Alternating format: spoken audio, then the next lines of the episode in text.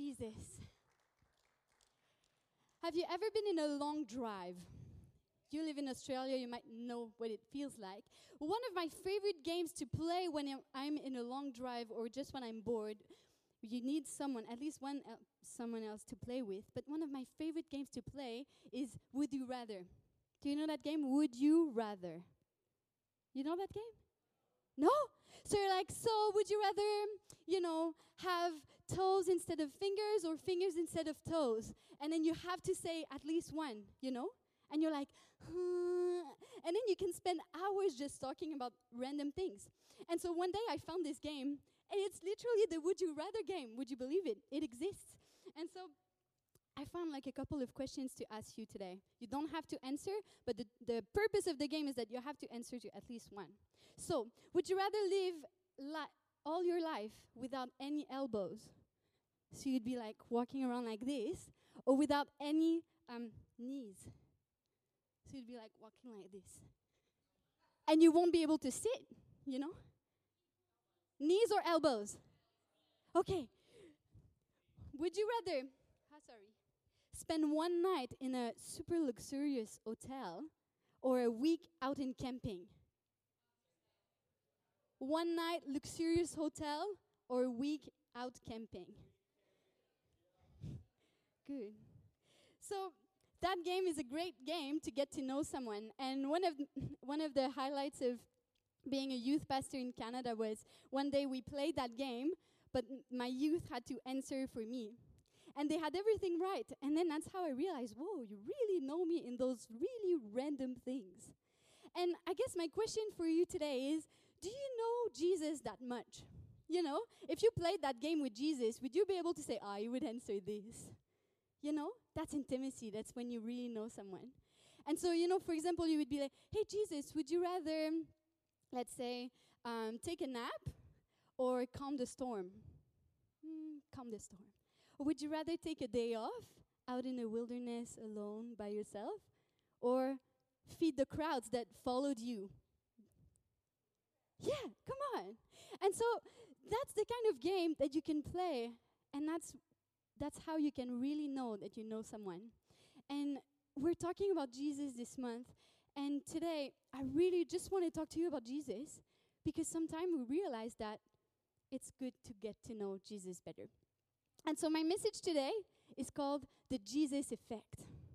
And so that's when Jesus turns up, everything's changed. When Jesus talks to someone, that person's life is transformed. When Jesus is in a room, you know it, you can feel it. And so today we're looking at two different stories where Jesus completely transformed someone's life. And the first story is the story of someone who knew about Jesus but never met him. Let's read that story. It's in Mark 10, verse 46.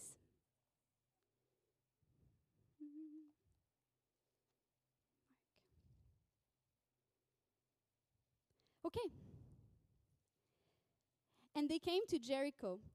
And as he was leaving Jericho with his disciples and a great crowd, Bartimaeus, a blind beggar, the son of Timaeus, was sitting by the roadside.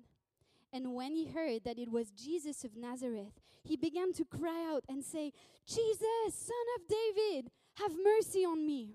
And many rebuked him, telling him to be silent. But he cried out all the more, Son of David, have mercy on me. And Jesus stopped and said, Call him. And they called the blind man, saying to him, Take heart, get up, he is calling you. And throwing off his cloak, he sprang up and came to Jesus. And Jesus said to him, What do you want me to do for you? And the blind man said to him, Rabbi, let me recover my sight. And Jesus said to him, Go your way, your faith has made you well. And immediately he recovered his sight and followed him on the way. We read the whole story, but let's think of the beginning of the story again. This is a blind, blind man we're talking about. He's not allowed in the city because he's deemed unpure. It's not pure enough to be with everyone else. So he's just waiting at the, at the g- door of the city. He cannot see anything and he just begs all day. And that man listens to people's conversation coming in and out of the city. And so it's been a couple of weeks, a couple of months, that every once in a while he hears someone coming in the city being like, Hey, have you heard about Jesus? Yeah, Jesus. He healed that person, or he healed that little girl, or he delivered that man, or he fed the, the crowds, and oh, that Jesus. And he's like, Oh, Jesus. And he listens to the story about Jesus. And all of a sudden, he's thirsty. He wants to know Jesus more. And so he listens to it. And I can imagine one of his friends just talking to him, and then someone talks about Jesus. He's like, He's talking about Jesus. I want to listen to it. Say. And so that person just comes by and he's like, That Jesus, how, how I would love to meet him. How amazing does it sound? He's, he's so, he's amazing. You know? And so one day he's just sitting at the door, at the gate of the city, and then he hears that roar. And he's like, oh, that's a big crowd coming in. Oh, is it a circus in town? Is it a market? What's happening? Is it like a um, an important person from another city visiting our, you know, generals or something? Is it the army? Like, who is that big crowd coming in? And the more they come in, the more you realize, oh, they're talking about Jesus. Oh, cool. I want to listen to. It's Jesus. No way. It's, it's him. It's here. He is here. He's leaving the city. It's my chance, my only chance. I get to meet Jesus. No way. The real Jesus is here. And so, can you imagine? He's not like just, oh, that's good. I wonder what he smells like. Oh, I smell Jesus. that's not enough. He heard all of the amazing things that Jesus has done, and he knows that Jesus is the solution for him and his life. Hmm? So he, he, listens. He's like, Jesus is here. He's Jesus. Doesn't have th- time to think twice. Starts screaming, Jesus, Jesus, son of David, have mercy on me. I know you can do it. I heard you did it before, and I know you can do it for me too. And I don't care what my friends think of me right now. I don't care how embarrassing it can be, you know, and I don't care that, you know, I'm just a beggar, I'm just a low person. No one, you know, who am I to tell Jesus to stop? If he hears me, and that's why I'm screaming, I want to make sure he hears. And so people start, you know, the people are walking with Jesus and they're starting back, you know, Jesus doesn't have time for you. Jesus, uh, you think Jesus is going to stop for you? I'm not stopping. You know, just stop, stop screaming. You're embarrassing yourself.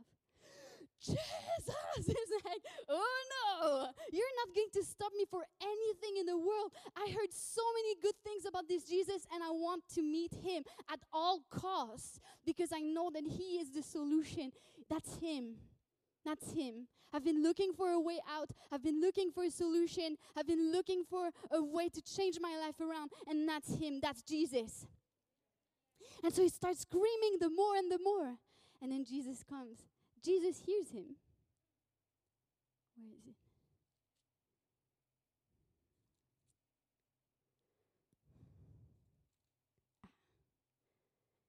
Call him. That's all he had to say, Jesus. He's just walking. Jesus, ah, call him. I want to see him. You know, Jesus wasn't like, oh, I already healed 20 people today, and we're a bit late in the program, so, you know, one more, one less. You know, we'll heal tons of other people today. Let, you know, let's not stop for this one. You know? What would Jesus do? Jesus would stop. Jesus wouldn't want to meet that man. You know? There's bracelets that you can buy. What would Jesus do? And I'm supposed to help you and teenagers to help you make good decisions in your life. But as Christians who know Jesus, we should know oh no, there's no way Jesus is going to walk by that man without saying anything. Jesus stops for everyone. Jesus makes time for little children. Jesus makes time for prostitute. Jesus makes time for lepers. Jesus makes time for everyone. And so when that man started screaming, Jesus, Jesus, Jesus was like, call him. I want to see him. And so people go to Bartimaeus and he's like, take heart, get up. He is calling you. And something really powerful there. Th- Throwing off his cloak, he sprang up and came to Jesus. I won't need my coat anymore. I won't need it. And there's no way I'm showing up in front of Jesus with that old coat. I want to look good. No. It's like this coat represents everything that I want to leave behind. I know Jesus called me, there's no way I'm going back to this. He just, you know, strips down. I know I'm not coming back. He didn't say, Hey, would you mind carrying my coat? I'll be back. No, it's worth nothing. It's worth nothing. I'm coming to meet Jesus, you know? And so he meets Jesus, and then Jesus said to him, What do you want me to do for you? And the blind man said to him, Rabbi, let me recover my sight. Again, Jesus, Jesus is so cool. That's that story, the purpose of that story, that purpose of that message today, the two stories we're looking at is to talk about what effect does Jesus have on people and to know Jesus better. Because when you know Jesus, there's no other choice but to love him. And when you love Jesus, that's when people notice. And that's when people come into the kingdom. That's how you grow the kingdom. You know Jesus, you love Jesus, you grow the kingdom. And so let's get to know Jesus better. Jesus, like, you know, he could see that there was, he was a blind man. You know? Come on, Jesus. I can imagine some of the disciples like, come on, Jesus. Do you really need to ask him what he needs to, you know? I think it's obvious that he's a blind man. You're Jesus. You heal people. You healed blind men in the past. You know, you know what to do, Jesus. Do you think? But Jesus is like, no. What do you want me to do? You have the choice in front of Jesus to ask him.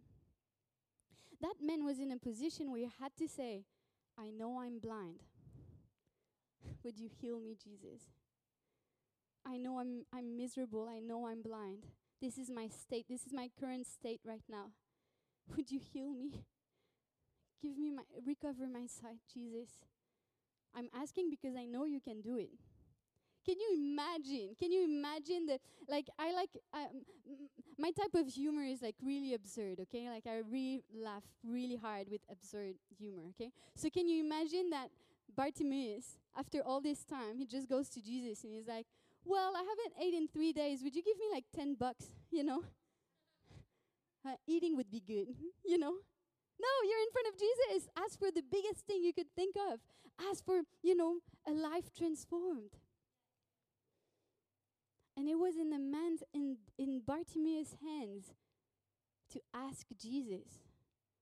And that question revealed what was in this man's heart. You know? Jesus, I know I'm blind. My life is so miserable. I have to beg for money. My family hasn't talked to me in forever. I can't work. I can't do anything. I can't have a family of my own. I'm just an outcast. Would you change my life? Would you give me back would you give me my my sight? And then Jesus is pleased with that answer. And he and he says, "Go your way. Your faith has made you well." Something really cool. Sorry, something really cool I forgot to say. The answer Bartimaeus starts by saying rabbi. It means that he considers Jesus to be his master. Master, would you recover my sight? From everything that that man has heard about Jesus was enough for this man to say, Jesus is my master. Jesus is my rabbi. Jesus is the man I want to follow. Jesus is the man I want to be instructed from. I want to follow him. That man was bold, really bold. And he immediately recovered his sight and followed him on the way left the coat, followed him, joined the crowd. Can you imagine the joy? So, so good. That's how I love to read my Bible, you know? Just to imagine the scene, be there, the Bible comes alive.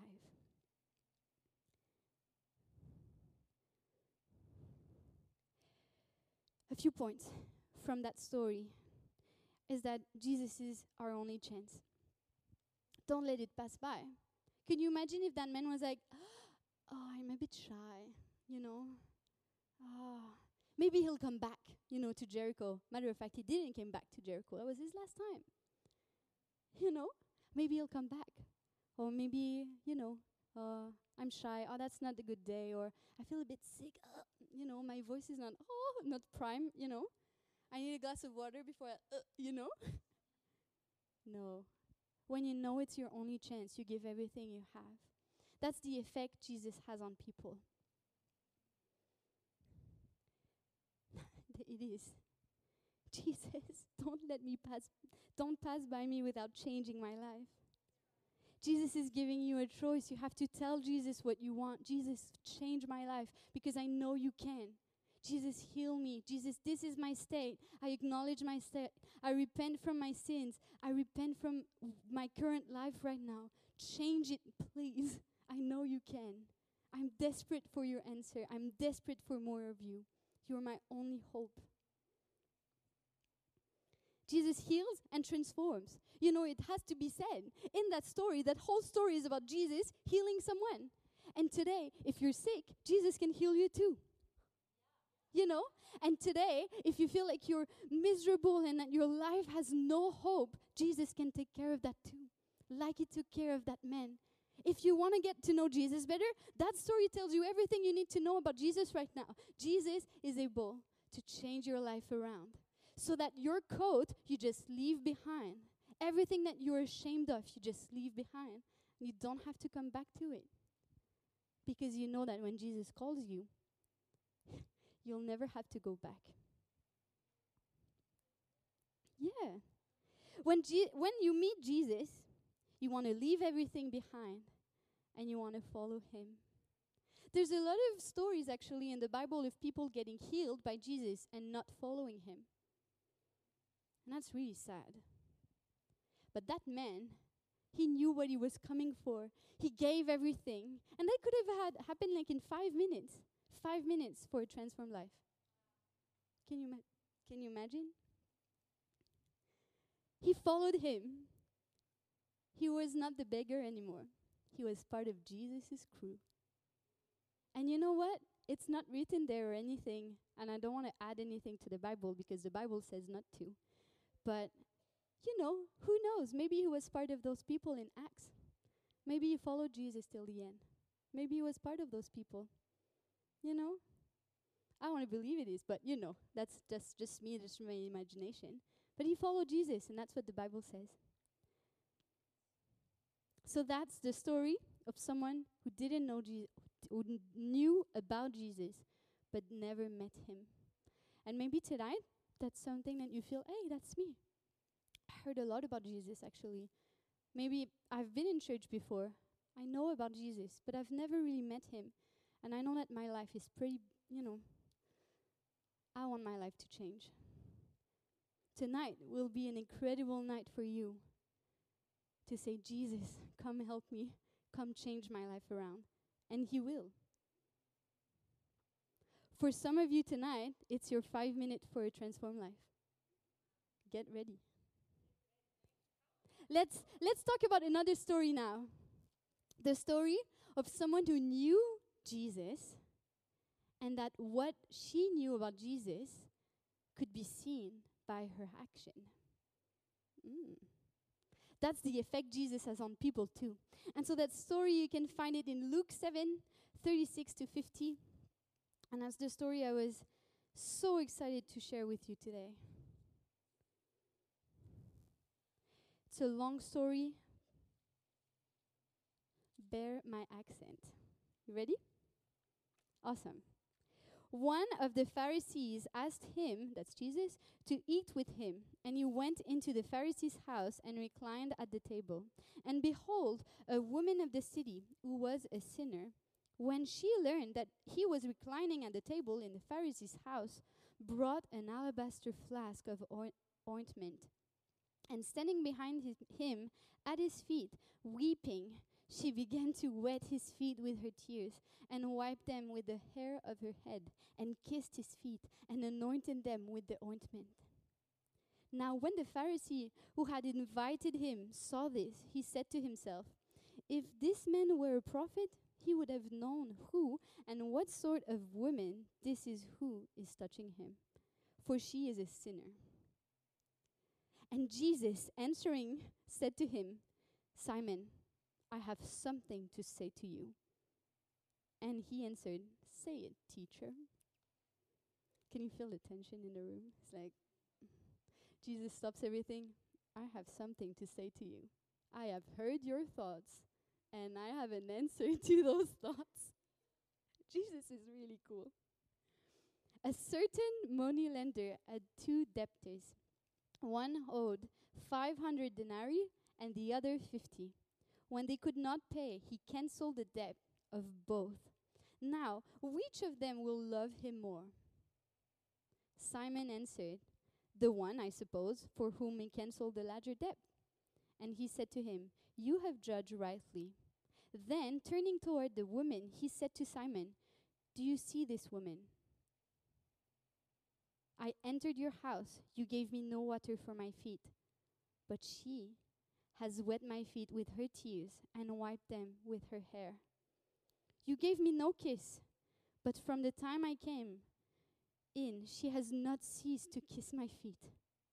You did not anoint my hand with oil, but he, she has anointed my feet with ointment.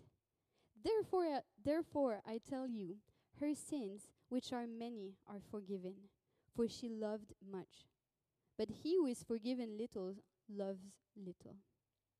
And he said to her, Your sins are forgiven. Then those who were at table with him began to say amongst themselves, Who is this who even forgives sins? And he said to the women, Your faith has saved you. Go in peace.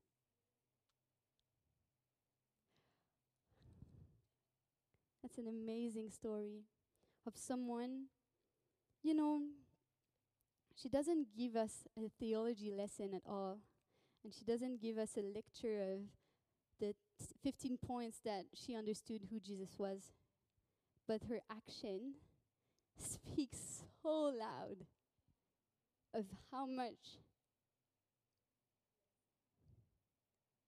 she understood about Jesus and who he was.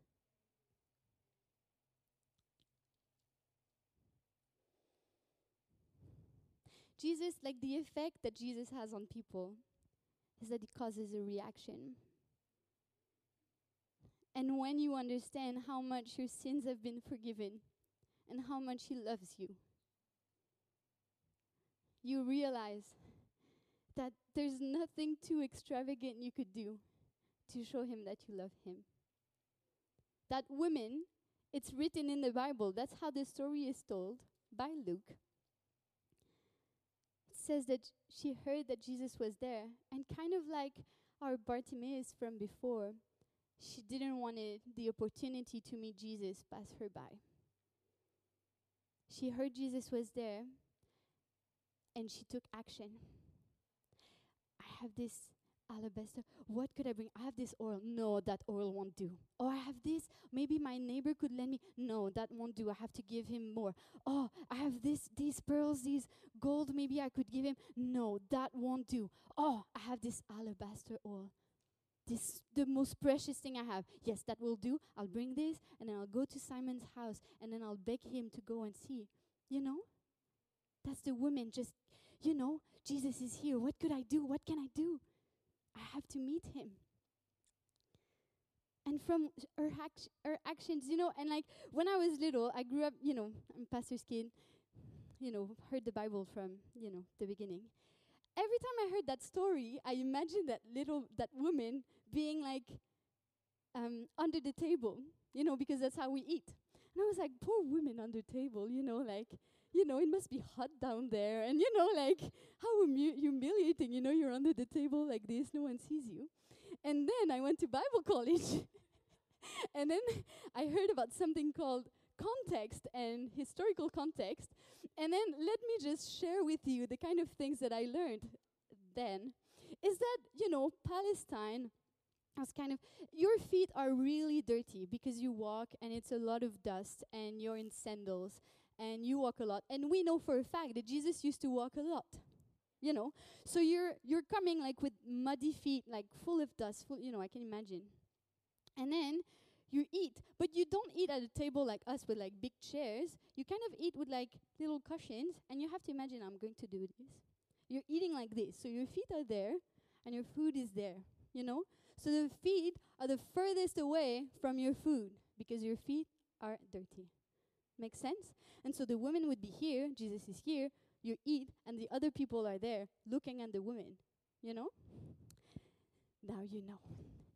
And so, you know, thank you, thank you. Um, you know what? That man, Simon, had a lot of nerve. A lot of nerve. He invited Jesus into his house basically to humiliate him, to show him how important he was and how not important Jesus was. That's what he did. And so when Jesus came in with the disciples, as custom, he didn't offer any water for his feet. Hmm, Jesus, keep your dirty feet. I cannot offer you water at the moment. I'm sorry. The nerve! Can you imagine the nerve? It's Jesus we're talking about. Oh, you know?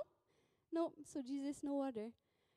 Custom is also to welcome your guest with a kiss. No kiss. I imagine, you know, Jesus coming into the house and then Simon being like, Greetings, Jesus. You know? I'm not kissing you because you're not my guest. I'm here to make fun of you. And I am by not kissing you.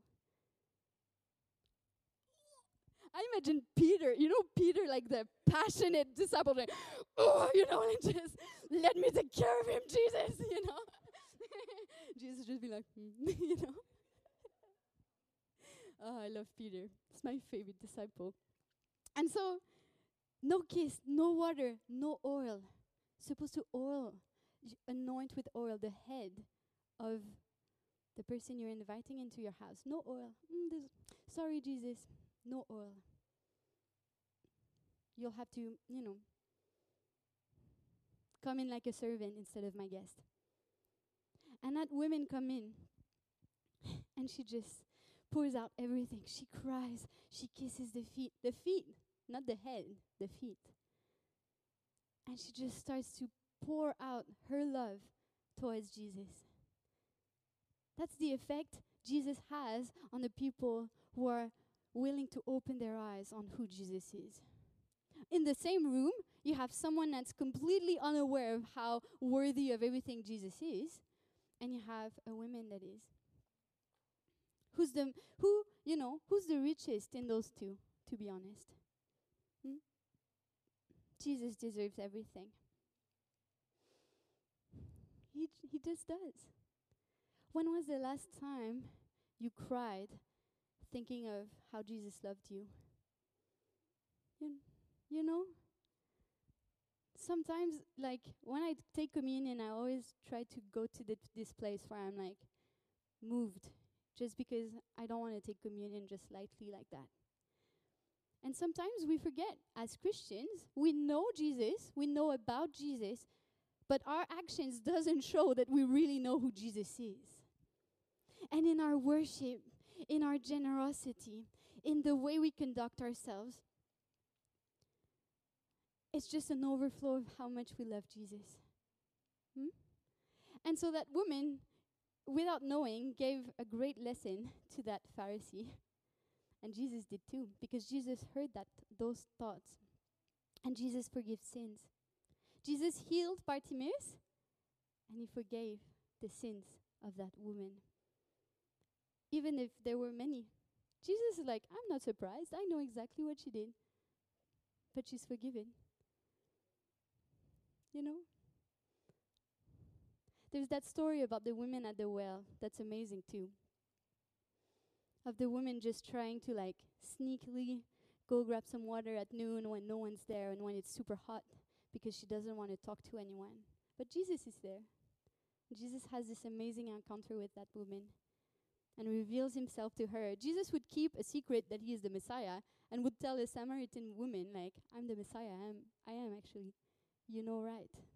He reveals himself to her. Jesus forgives the sins and he heals. And that's something that he does too today.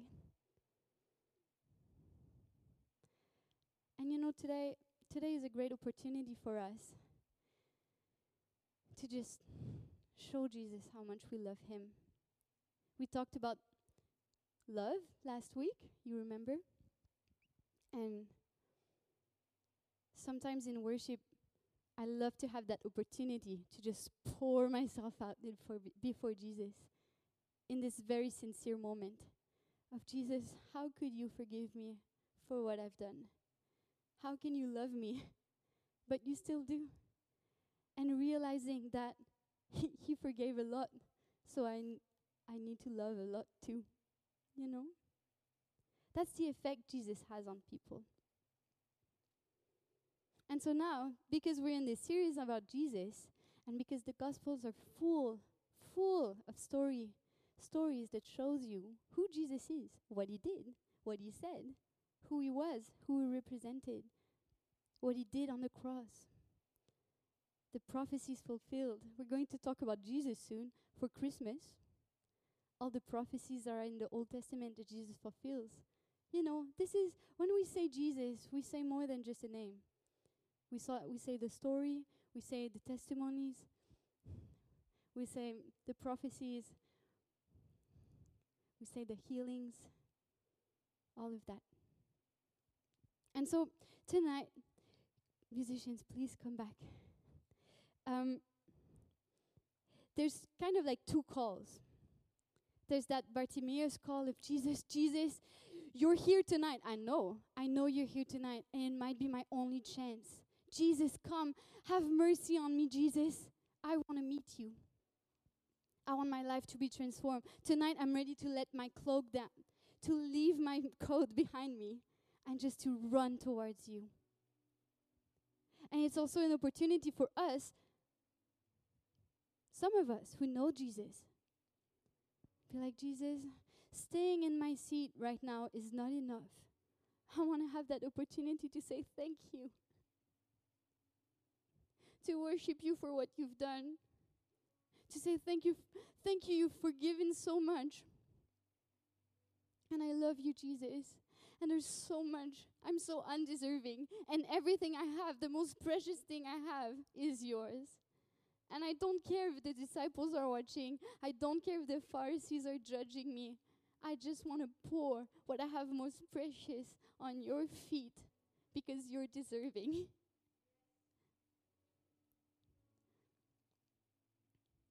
yeah. Let's pray.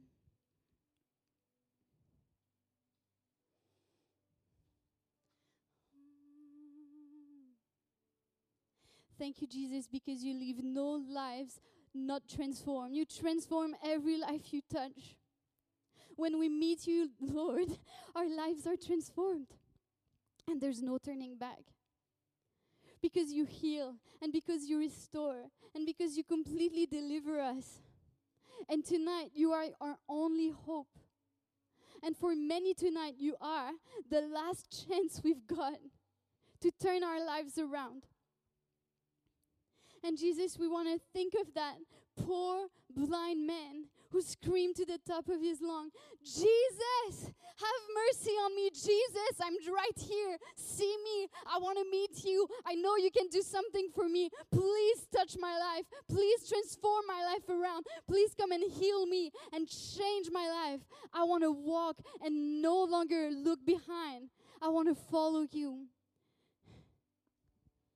And Jesus, we want to think of that story of that woman, that poor woman who had not much, but everything she had, she was ready to pour it on your feet. When the religious people were not ready to show you the honors you deserved, she was ready to give it to you. And so tonight we just want to honor you, Lord.